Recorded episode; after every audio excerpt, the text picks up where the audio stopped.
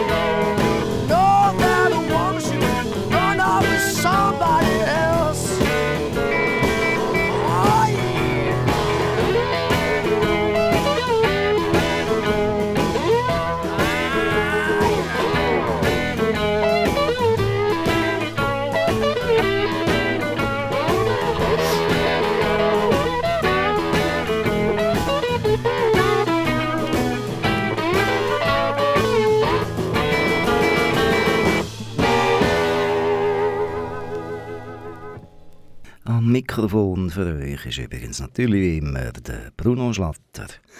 Oh, eben, reden wir schnell über Giselle Ansorg. Die ist 1923 zwar in Frankreich, aus im Jura irgendwo geboren, hat aber eindeutig Schweizer Wurzeln, hat dann äh, Pharmazie studiert, hat geheiratet, aber eben äh, Ehemann, wo sie mit dem halt Zeichentrickfilm gemacht hat. Sie hat Theaterstücke geschrieben, Erzählungsband etc. Also sehr, sehr aktiv gewesen. Und Severin, das war dann ihr erster Roman. Gewesen. Der ist 1987 mit dem Prix Paul Boudry ausgezeichnet worden. Severin werde ich jetzt auch ein bisschen mit einem Preis auszeichnen, weil ich ja jetzt in die Sendung nehme. Ich habe das Buch auch schon länger her gelesen. Ich habe es offensichtlich auch noch meiner Mutter geschenkt, weil die Ausgabe, die ich jetzt habe, ist das von meiner Mutter, die ich ihr geschenkt habe. Sie ist unterdessen übrigens da, meine Mutter, darum habe ich das Buch wieder. Nicht so, dass sie es zurückgeklaut hat. Severin, ich habe letztens zu jemandem gesagt, Severin hat ein kleines Zeug dazu, Blechtrommeln von der Schweiz zu sein. Es war ein anderes Jahrhundert, es geht um das 19. Jahrhundert vor allem. Ähm, eine andere Gegend natürlich, wir starten im Wallis unten. Wir haben gerade die ganzen Napoleon-Kriege miterlebt. Die Walliser sind fleissig mitgezogen. Schauen wir mal, wo Severin herkommt. Severin wurde als achtes Kind der Familie Pitelou geboren. Adele, ihre Mutter, die es gewohnt war zu arbeiten, bis die Wehen einsetzten, hatte sie auf einem Weg zwischen den Reben zur Welt gebracht. Es hatte gerade noch gereicht, sie etwas abseits zu legen und ihr die Augen mit dem Brusttuch vor der sengenden Sonne zu schützen. Es war der Mitrall, der oberste Winzer, der das kleine Mädchen in seine rauen Hände nahm und die Nabelschnur mit dem Messer durchtrennte, mit dem er sich sonst die Scheiben von seinem Trockenfleisch schnitt. Inzwischen drückte sich Christian Bitlu, der Vater, die Nase am Lärchentisch der Pinte platt, schwer von der unmäßigen Hitze, die er mit maßlosem Trinken bekämpfte. Wohl oder übel kam Adele Bittelou jedes Jahr nieder. Einmal hatte sie sogar zwei Kinder aufs Maul, wofür ihr Kitty keinen Dank wusste. Die Kinder essen zu viel und bringen nichts ein. Er bekam sie dann doch gern, aber das dauerte bei ihm eine Weile. Jude, der Jüngste, war ein Kritter. Gott hatte ihn lieb und er war vor Wespen und Schlangen gefeit. Er schwankte beim Gehen und wackelte mit seinem gewaltigen Kopf, der so schwer war, dass man stets fürchtete, er müsse nachgeben unter seinem Gewicht und sich vom Hals lösen. Jude war fröhlich, lachte grundlos, sabberte und legte sich nur auf dem Mist schlafen. Adele behauptete, er habe das zweite Gesicht. Ein Gewitter sah er voraus, lange bevor die Kühe zu stampfen begannen. Wenn es soweit war, stieß er einen langen Schrei aus und fiel auf den Rücken, den Körper von unsichtbaren Händen geschüttelt. Nur Severin konnte ihn beruhigen, sie presste den großen Kopf zwischen ihre Knie und hielt ihn mit aller Macht fest. Dann ging es nicht lange, bis er sich leise wimmernd entspannte, während Schleim und Rotz von ihm troffen.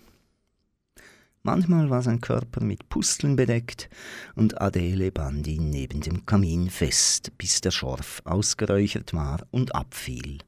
Die ganze Familie hatte Jude gerne, der dem Haus Glück brachte.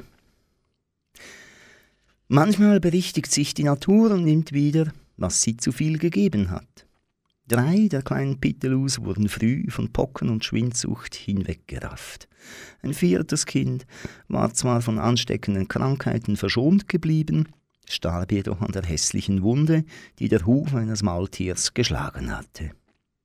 Dabei hatte man den armen Jungen eine gute Woche lang in den Stall gebettet, damit er die heilkräftige Jauche einatmen konnte. Man hatte Umschläge aus Kräutern und Hühnerdreck gemacht. Trotzdem hatte sich die Wunde in ein schwarzes, übel riechendes Geschwür verwandelt. Da musste man dann den Schenkelknochen durchsägen, was seine Zeit braucht. Severin hatte das schreckliche, unaufhörliche Schreien des Gepeinigten noch im Ohr. Und alle waren erleichtert, als er sein Leben ausseufzte. Gervais Bittelou, der Älteste, hatte eines schönen Tages, ohne jemandem etwas zu sagen, sein Bündel gepackt und wurde bei den Franzosen Soldat. Er kam nie wieder, aber es hieß, man habe ihn auf den Straßen Russlands, auf der Beresina-Brücke, gesehen. Nach Ablauf einer schicklichen Frist trug der Pfarrer seinen Namen ins Totenbuch ein. Und Adele arbeitete noch mehr, um die Messen für sein Seelenheil zu kaufen. Bloß zwei der zehn Kinder waren Mädchen. Die ältere, die breitschultrige Olympe mit der rauen Grenadierstimme und einem so mächtigen Busen, dass sie darauf in der Wirtschaft das Gläsertablett tragen konnte, ohne die Hände zu brauchen. Hatte umgehend Herz und Ersparnisse eines Schäfers aus dem Nachbardorf erobert und wetteiferte jetzt mit Adele. Acht Knirpse balgten sich schon in den Pfützen am Weg. Kreuz und quer durcheinander lebten die Pitelus im Ruß und Rauch ihrer Hütte, deren Dach wie ein Sieb aussah. Man brauchte sie nur der Tür aus vernagelten Brettern zu nähern, und schon sah man aus dem Schatten den Rotschopf der Zwillinge auftauchen und Adäles runde, erschrockene Augen. Während Olab und Severin, die beiden Mädchen, groß und wohlgebaut waren wie die Töchter der Reichen, blieben die Jungen klein und dünn, obwohl sie vor Leben sprühten wie die Kobolde. Die schlimmsten Dummheiten stellten die Zwillinge Mathieu und Maurice an, auch wenn sie angeblich nur etwas probieren wollten. Das trug ihnen Strafen ein, die mit dem Ochsenziemer eingebläut wurden, wie ihre Male jederzeit bewiesen. Sie waren eben versessen darauf, alles selber zu überprüfen, was man sie lehrte. Aber ihr Forschergeist passte nicht allen, und Chrétien war in diesem Punkt besonders engstirnig. So hatten die Zwillinge einmal im Fahren eine ganze Ziegenmelkerfamilie erwischt, die sie im Schlaf überraschten. Diese Vögel gehen leicht ins Netz, weil sie nur in der Nacht wach sind. Die beiden Brüder hatten sie in den Stall zu der Ziege gesperrt, um herauszufinden, ob sie das Tier wirklich melken und ihm die Augen auspicken. Aber für die Ziege, die weder ihre Milch noch ihre Augen verlor, ging die Sache besser aus als für die Zwillinge, die nachher tagelang nicht mehr im Sitzen essen konnten.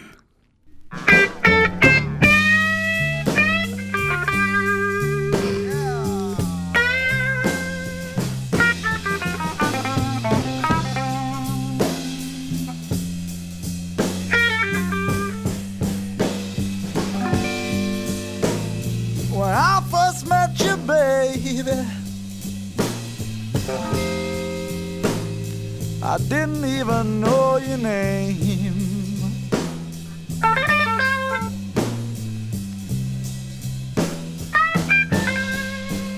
Yes, when I first met you, baby, I didn't even know your name.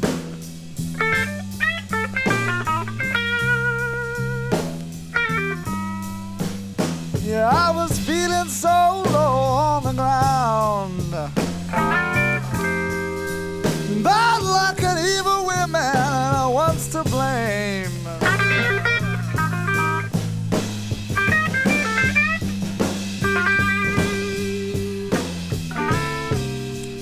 I never realized just how sweet and kind one woman can be.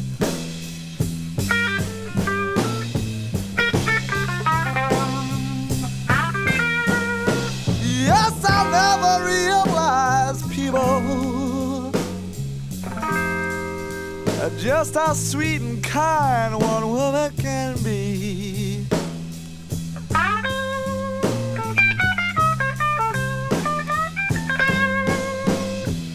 Yes, but when I looked into your eyes, yeah, I knew true love had come to me.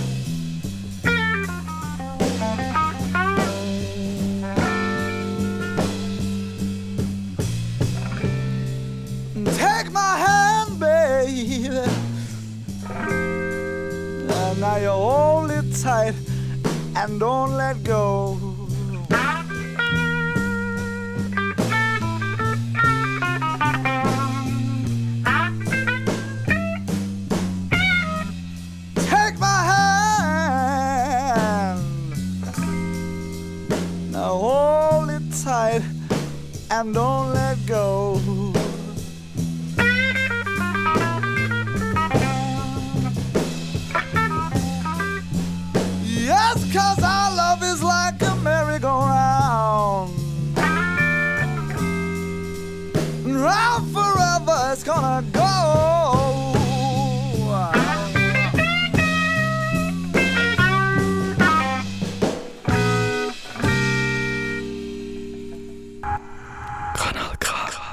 Ja, also als ich hier Severin wieder gelesen habe, ist mir schon aufgefallen.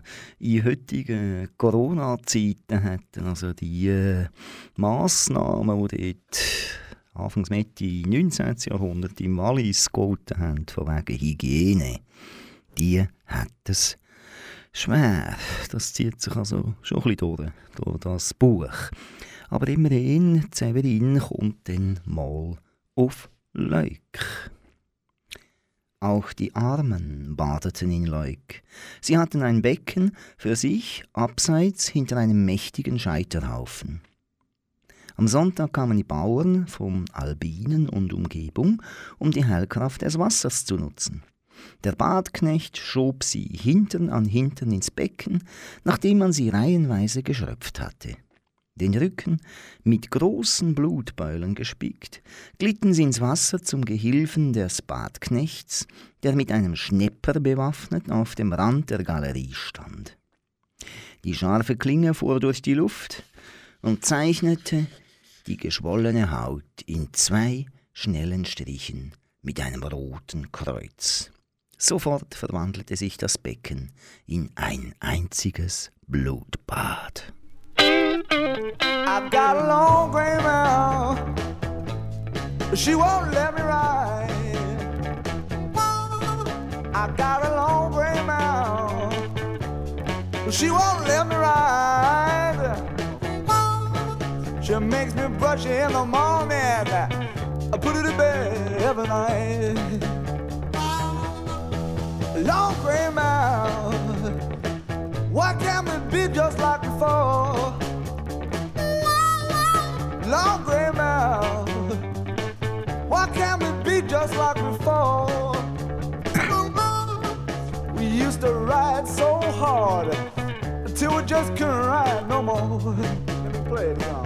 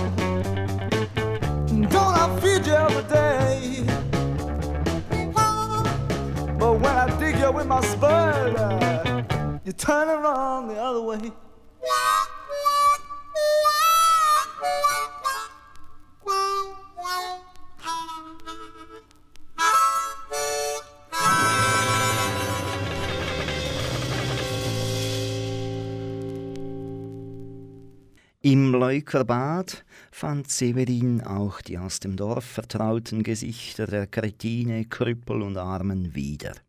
Sie scharten sich um die Badenden, die sie zunächst mit den Händen, dann auch mit den Füßen vertrieben, wenn sie zu aufsässig wurden. Der Wirt warf ihnen aus dem Fenster die Reste zu.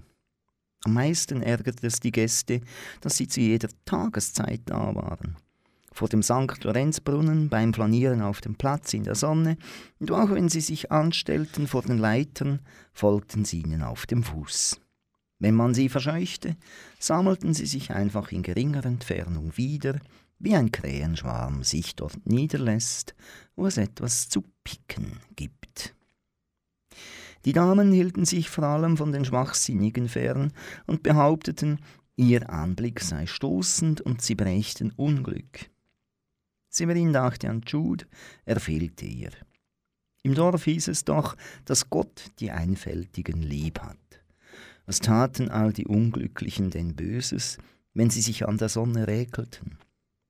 Gehörte die Sonne etwa auch noch den Reichen wie alles Übrige? Einige schleppten sich mit einem einzigen Bein über den Boden, ohne Holzbein, das das zweite ersetzen konnte. Das Gesicht eines anderen war von einem Tumor entstellt, der ihm die halbe Nase zerfressen hatten. Sie hatten nicht genug Kleider, um ihre Geschwüre zu verbergen, wenn es sie juckte, mussten sie sich mit den Nägeln kratzen, weil sie keine lindernde Salbe hatten. Fiel einmal eine Münze in den Dreck, stürzten sich zehn darauf. Und in dem Getümmel gingen die Lumpen, die ihnen noch am Leibe hingen, endgültig in Fetzen. Empört hatte Severin mit Theoda darüber gesprochen, die ausreichend geantwortet hatte. Es muss Arme und Reiche geben. Die Armen finden ihr Heil, wenn sie ihr Los annehmen, und die Reichen, wenn sie ihren bedürftigen Brüdern beistehen. Am Morgen des neunten Tages wurde Severin erlöst. Theoda ging mit gerecktem Kinn und zusammengepressten Lippen zum Schutz vor den Sekreten der Schuppigen hinter ihrem Pult her, als sie vor sich das schwarze Barthaar eines Kapuziners zu erblicken glaubte. Die verschwägerten Hände legten sich ineinander. Vater, Schwester. Sobald Theoda in der Gesellschaft des Klosterbruders planschen konnte, vergaß sie ihr Wasser und ihre Beschwerden. Der Kapuziner stand am Morgen später auf. Er teilte das Wasser mit seinem Wanst und ein gewaltiges Gähnen hängte ihm beinahe den Kiefer aus. Auf seiner Lade schwamm sein Vorrat an Punsch, Schokolade, fettem Käse und Trockenfleisch.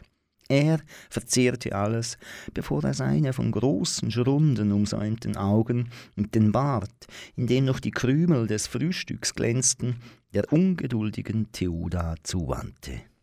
Nun, Schwester, haben wir gut geschlafen? fragte er im Plural der Kirchenleute. Nur zu gut, Vater, leider nur zu gut. Zum Glück hält der Himmel für uns einige Qualen bereit, damit wir das Heil verdienen. Aber was für Plagen, Vater, was für Plagen. Wir haben die unsrigen, Schwester. Wir haben die unseren.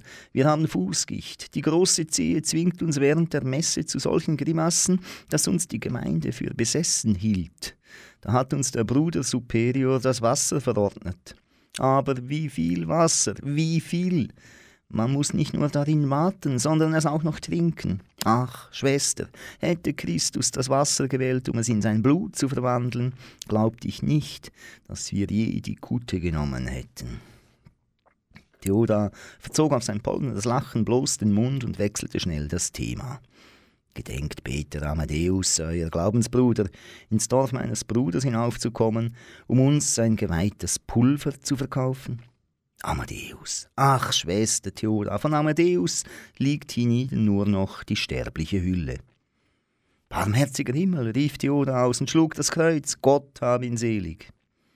Er ist an der Brechruhr gestorben, der Cholera, meine ich, trotz China, Rinde, Tamarinde und Arznei. Am Bauch war die Haut gespannt wie bei einer Trommel. Mit seinem unmäßigen Wind verpestete er die Kirche so, dass wir mit dem Weihrauch großzügig sein mussten. Der Unglückliche liegt an Tenesmus, womit man einen nutzlosen Drang meint, sich ständig zum Abort zu begeben. Mehr als 20 Mal am Tag lenkt er seine Schritte dorthin. Wir selbst haben ihn gepflegt, Schwester, und ihm vergebens Hühnerbrühe, Laudanum und Glühwein eingeflößt, den wir kräftig würzten. Vater Amadeus ist in unseren Armen entschlummert, in Tücher gehüllt, die in Geistiges getränkt waren.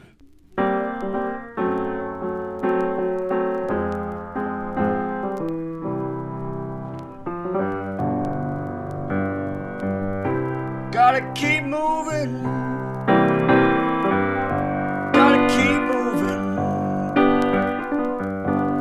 Hellhound on my trail. Hellhound on my trail.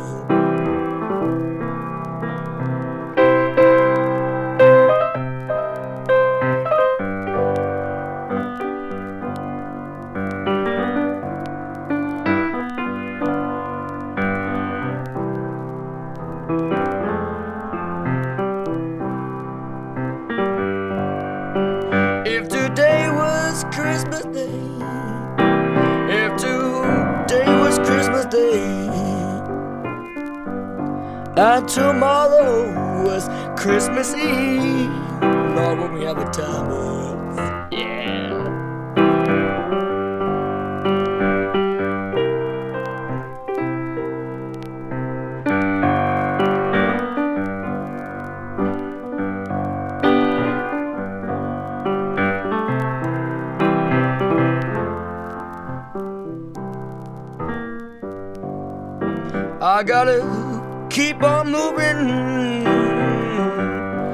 Gotta keep on moving. That hell out on my trail. That hell out on my trail.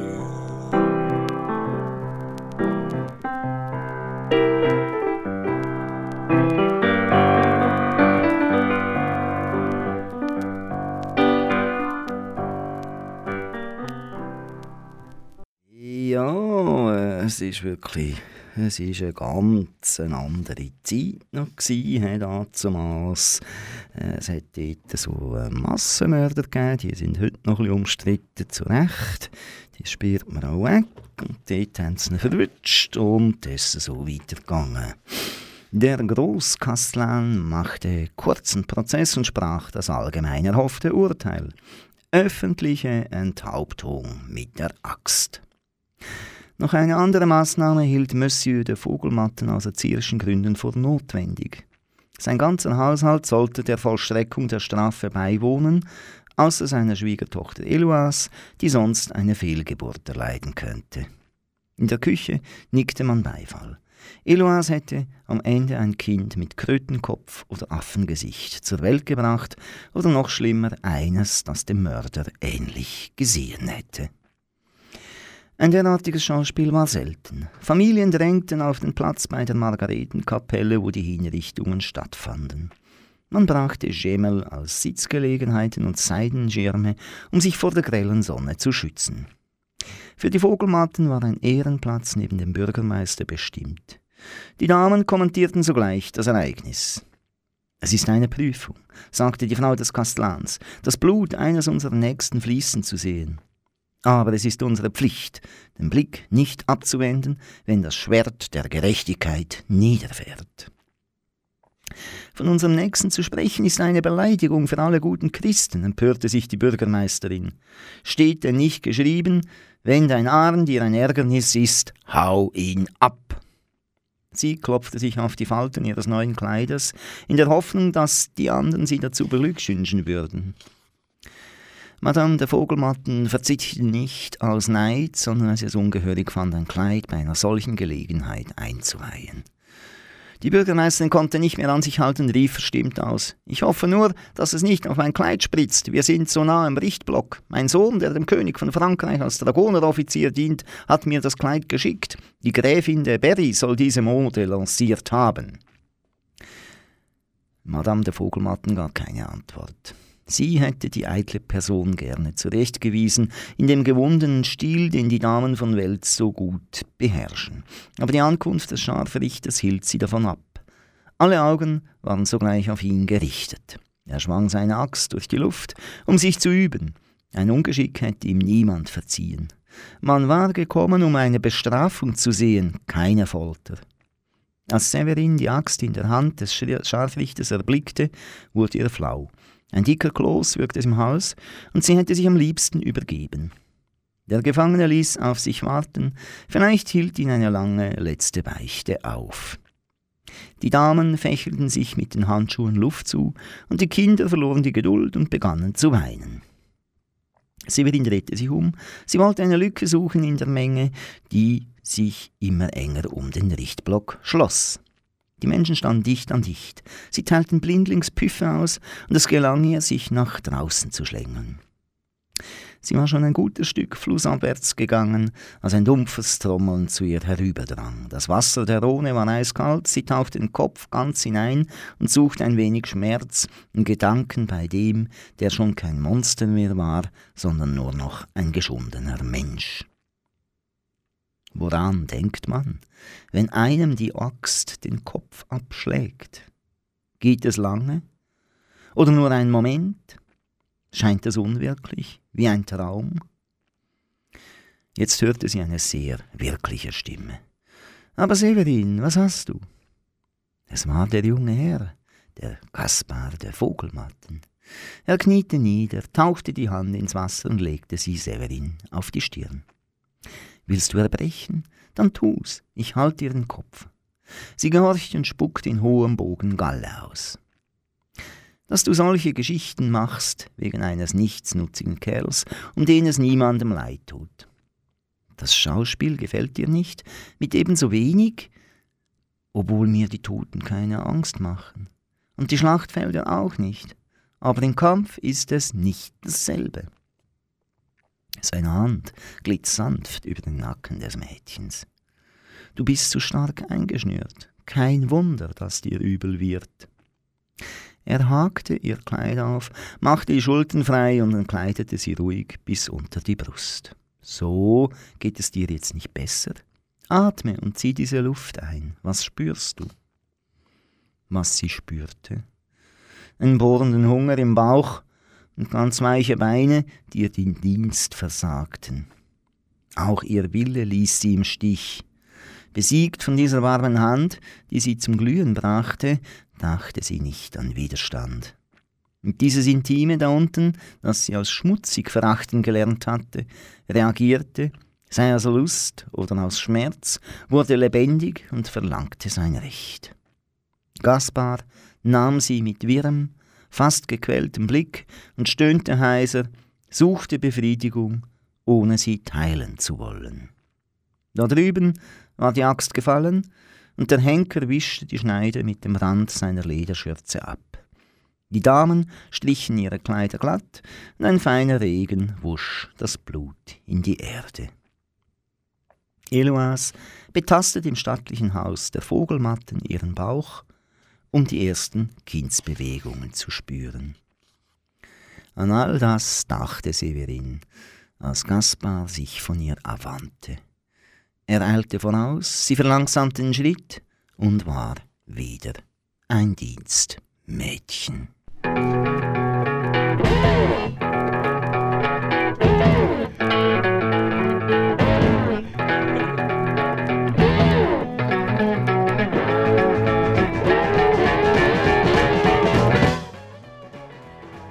Ja, ihr hört Kanal K. Bruno Schlatter am Mikrofon für Nose Noise BNP. Das Buch ist Severin von der Giselle Ansorg und LP ist Peter Queens Fleetwood Mac.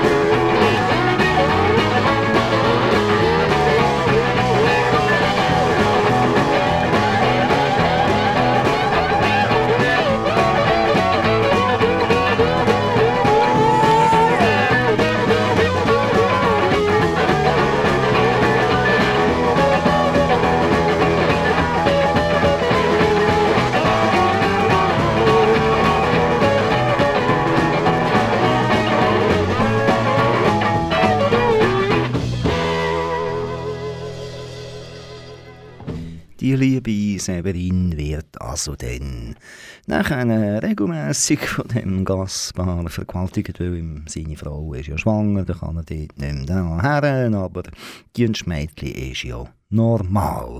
Das Dienstmädchen wird natürlich dann auch schwanger, muss, wird entlassen schlussendlich, weil die liebe Eloise wieder auf Frankreich zurückgeht sowieso und der Gaspar ist natürlich auch froh, wenn das schwangere Mädchen weg ist. Das gibt natürlich dem Heimendorf eine eigenartige Untersuchung wegen einer Niederkunft. Von wem ist denn das Kind? Und wenn sie das nicht rausrückt, dann gibt es Probleme. Und wenn sie es rausrückt, gibt es natürlich auch Probleme, weil der Gaspar von Vogelmatten ist eben so ein einer der wichtigsten Söhne vom ganzen Wallis gewesen. Das Kind kommt dann tot auf die Welt. Die Problematik wird noch ein bisschen blöder für Severin. Und sie holt es dann ab. Sie flüchtet das Wallis ab, sie will ans Meer. Aber schon im Wallis geraten sie an einen seltsamen Gesell im Wald, wird dort das Zeitchen dann eingesperrt, mehr oder weniger, oder bleibt einfach bei dem Mann, der braucht sie, missbraucht sie, tut sie ein bisschen ernähren und ist einer ein bisschen grusig. Irgendwann holt sie dann ab, Severin, kommt weiter und hat dann eigentlich das Gefühl, sie sei jetzt am Meer. Aber sie ist leider ist äh, Zwillnöf, am Genfersee unten, hat aber jetzt doch einiges im Leben ein bisschen Glück. Es gibt einen gutmütigen Pfarrer, wo sie aufnimmt. Bei jedem Vollmond ließ sich Clotilde Egel ansetzen, um ihr Blut zu reinigen. Severin holte zwei bis drei der Sauger aus dem Topf und legte sie in die Armbeuge oder auf den Schenkel. Angelockt von etwas Zuckerwasser, verfärbten sie sich sofort olivgrün. Clotilde legte ihr Bein auf einen Schemel, damit sie ihre Arbeit nicht unterbrechen musste, und beobachtete die Sache, während sie das Kupferblank rieb oder Kartoffel schälte.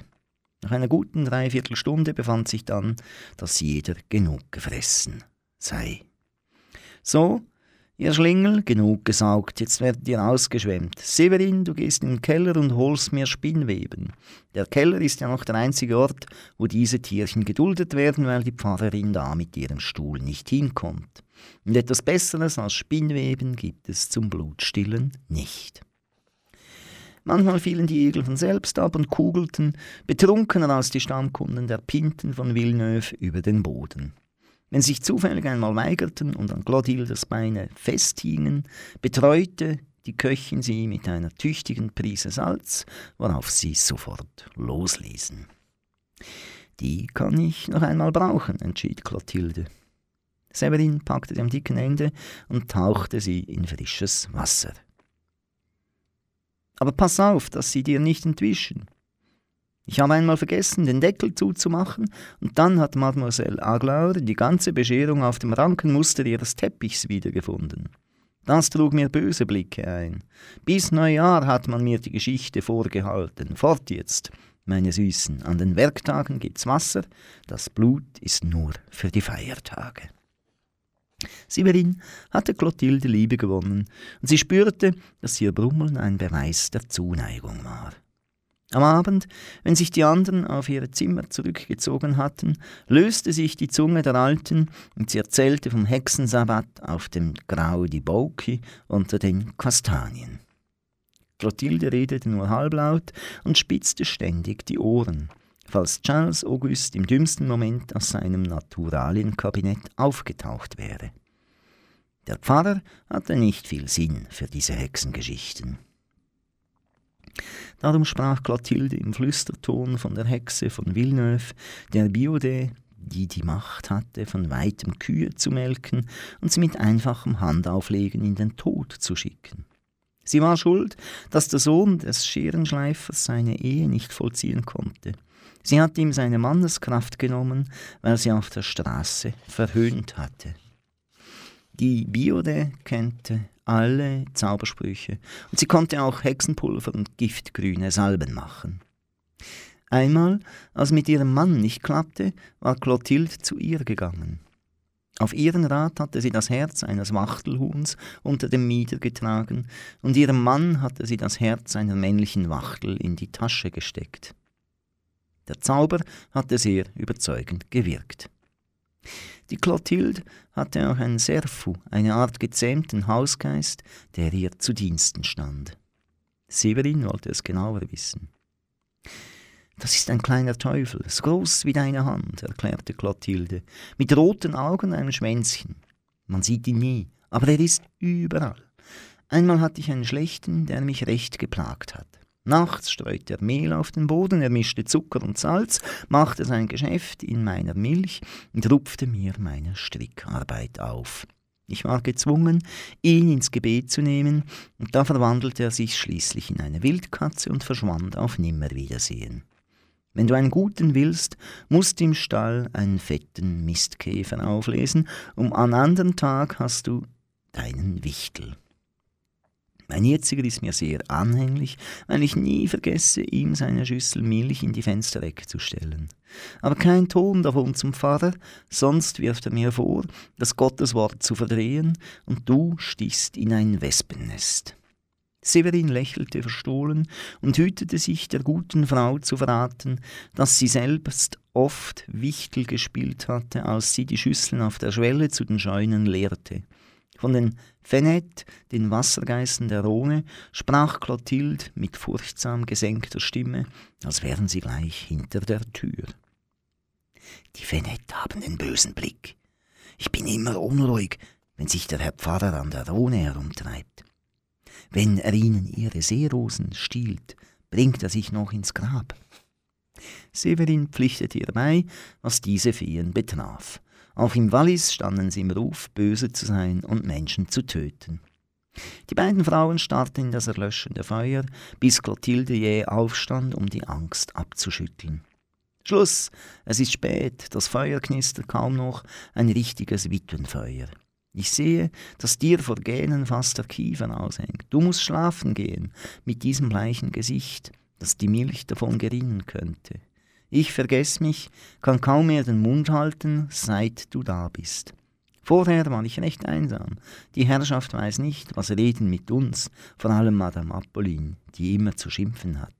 Dass alles ein Eidengeld kostet, dass ich zu viele Eier in das Omelett schlage und zu wenig Milch nehme und so weiter. Oder dann zu viel Mehl. Severin hat in diesem Pfarrhaus eine glückliche Zeit. Von der Clotilde lernt sie sehr viel über das Kochen. Und wir lesen auch. Es läuft immer so manchmal schon ein bisschen Wasser im Mund zusammen und manchmal gruselt es einem auch ein bisschen, was da so alles gemacht wird. Severin hat das Glück, war ein aufgeschlossener Pfarrer, gewesen. dann hat er dann noch das Lesen beigebracht. Sie hat mit ihm können Blumen studieren, hat immer mehr über Heilkunst erfahren. Das dringt immer wieder ein bisschen durch in diesen Text. Severin hat ein Händchen. Sie wird dann auch besser als die Hex, die Biodem, die vorhin erwähnt worden ist. Und die Leute kommen noch gern zu ihr, weil bei der Biodem verreckt man halt gleich dann ziemlich schnell meistens. Und bei der Severin gibt es doch eine Art Heilungsmöglichkeiten.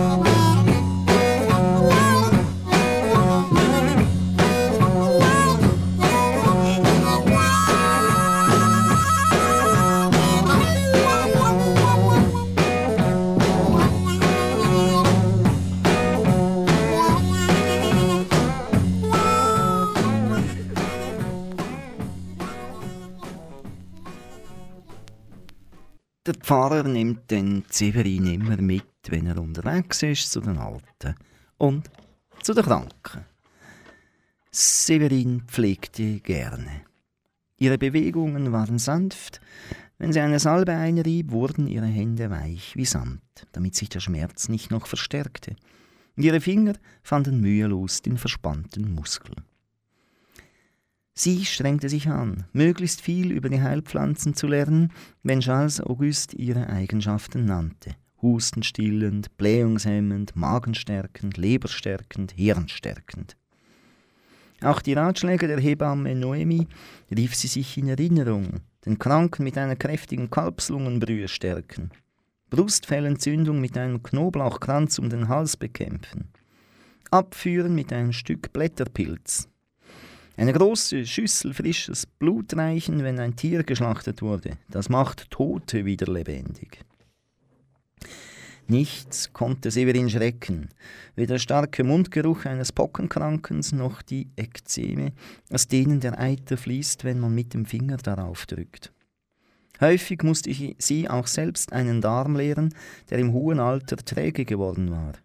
Wenn sie auf diese Weise beschäftigt war, wandte der Pfarrer taktvoll den Kopf ab und las mit seiner Kanzelstimme aus einer Epistel vor, damit man das Knattern nicht hörte und der Kranke nicht unnötig gedemütigt wurde.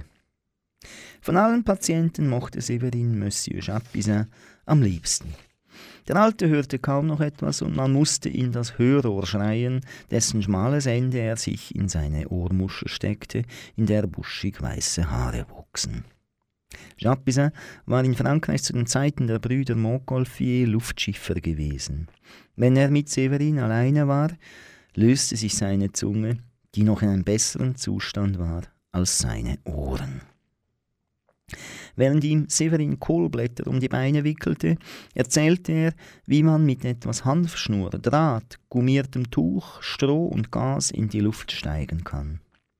Severin glaubte kein Wort. Nur Vögel können fliegen.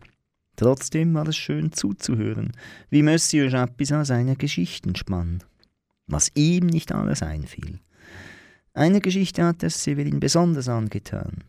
Als die Bauern den großen Ballon vom Himmel niedergehen sahen, glaubten sie, der Mond sei vom Himmel gefallen, ihnen direkt auf den Kopf.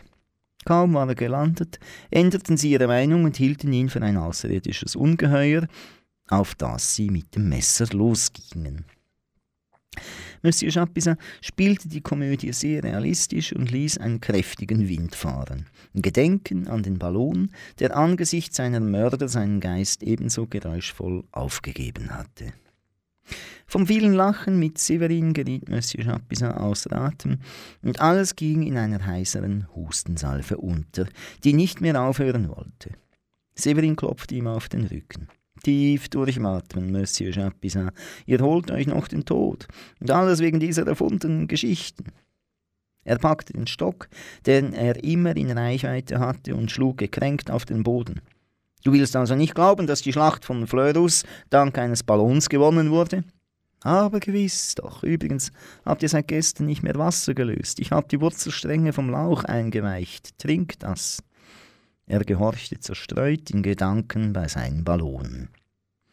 Und weißt du, was sie danach daraus gemacht haben?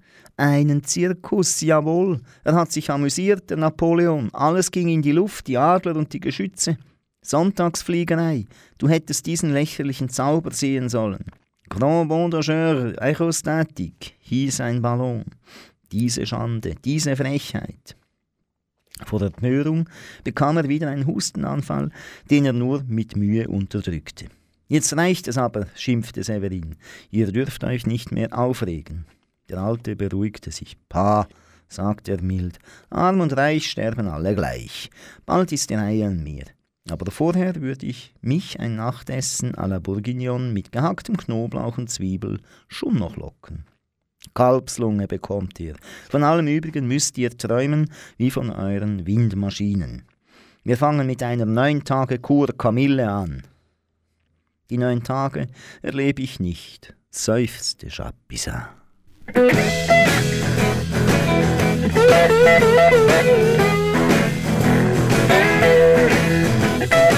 Música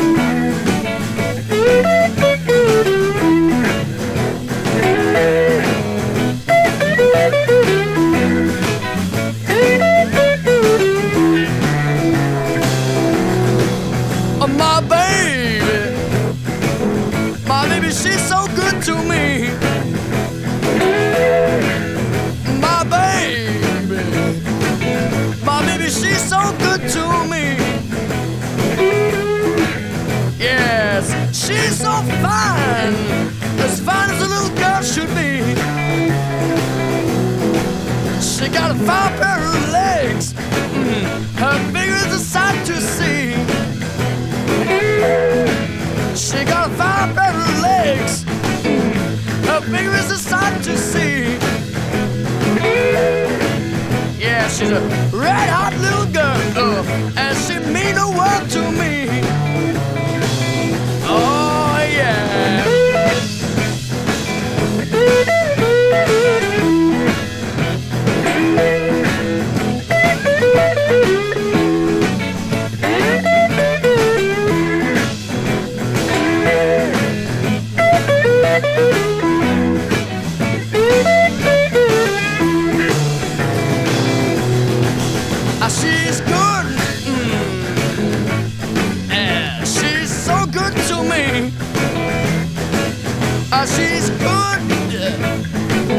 Ah, she's so good to me.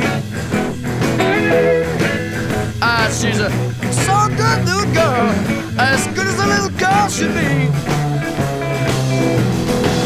Ah, she's fine.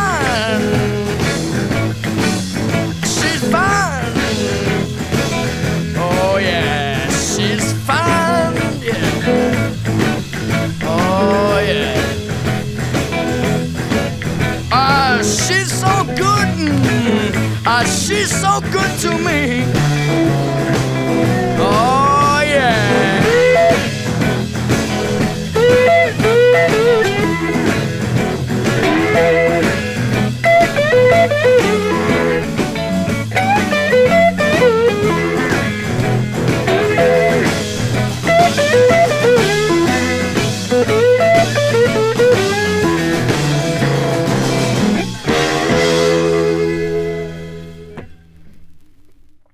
Schicksal von der Severin nimmt dann wieder eine Wendung. Der Pfarrer und sie gehen mal einkaufen. Am Heimweg werden es verregnet, machen sie ein Feuerchen, müssen die nassen Kleider wechseln. Der Pfarrer kann sich nicht zurückhalten, kann nachher nicht dazustehen. Äh, ja, dann muss die Severin das Pfarrhaus verlassen. Sie hat nochmal Glück, sie findet einen Mann, wo sie noch einigermaßen gut auskommt mit ihm, wo gut schaut zu ihr. Aber das Unglück geht weiter. Das Unglück hat kein Ende im 19. Jahrhundert, mindestens nicht in dem Roman Severin. Es kommt dann zu dem Sonderbundskriegzeug zwischen Katholiken und den Reformierten und natürlich ihrem Mann, der Freiburg schützen will, kommt in einem kleinen Gemetzel einfach um, letztendlich. Der Hof wird von den Truppen praktisch abgerissen zum Feuer machen, Kühe und alles wird geschändet und gefressen und da. Sie ist wieder völlig verarmt. Dann kommt irgendein junger Soldat zu einer 20 Jahre jünger fast, wo sie dann noch ein bisschen liebt und tut und wieder hilft. Und auch der holt wieder ab, kurz bevor er sie endlich mitnehmen in seine Ländereien zu Lausanne unten, wo er sogar ein bisschen Geld hätte und so. Also die arme Severin steht dort in dem kaputten Bauerngeschäft und dann kommt ein schwanges Mädchen und will gern, dass Severin abtreibt für sie. Severin macht denn das nicht und das dann der Schluss vom Roman. Sie behaltet das Mädchen, bis das Kind zur Welt gekommen ist, geheim, und meldet dann das Kind auf sich selber an. Das heisst, sie verbringt dann ihr Lebensende auf dem Hof, wo sie geerbt hat, mit ihrem eigenen Kind, das sie erzieht. Und sie hat in der Heilkunst ein bisschen Erfolg gehabt zwischen ihnen. Wirklich eine bewegende Geschichte, ich empfehle euch das Buch. Man erfährt wirklich auch viel über Zeit, über Zeiten, wo wir uns nicht zurückwünschen, ehrlich gesagt. Es ist immer dreckig und eben lieber Mistluft zum Heilen und es kommt einem auch komisch vor zwischen. Severin von der Giselle Ansorg. Im Limat Verlag kann man das Buch finden, respektive wahrscheinlich eher im Antiquariat oder so, oder im Internet schauen. Ich glaube, es sollte bestellbar sein. Das war B&P von Nose Noise, wieder einmal mehr mit dem Mikrofon, also mit dem Bruno Schlatter am Mikrofon, mit dem Mikrofon am Bruno Schlatter, könnte man auch sagen. Das klebt man ja gerade so ein bisschen vor dem Maul, oder? Das Mikrofon. Ähm, BMP heisst Buch und Platte. Platte ist Fleetwood Mac von Peter Green. Hören wir nochmal rein. Wir wünschen euch alles Gute. Hört wieder rein, wenn wir im Februar wieder da sind. Im Februar werden wir an Jonas Guggenheim denken. Da gibt es mal kein BNP, da läuft es ein bisschen anders. Aber mehr dann.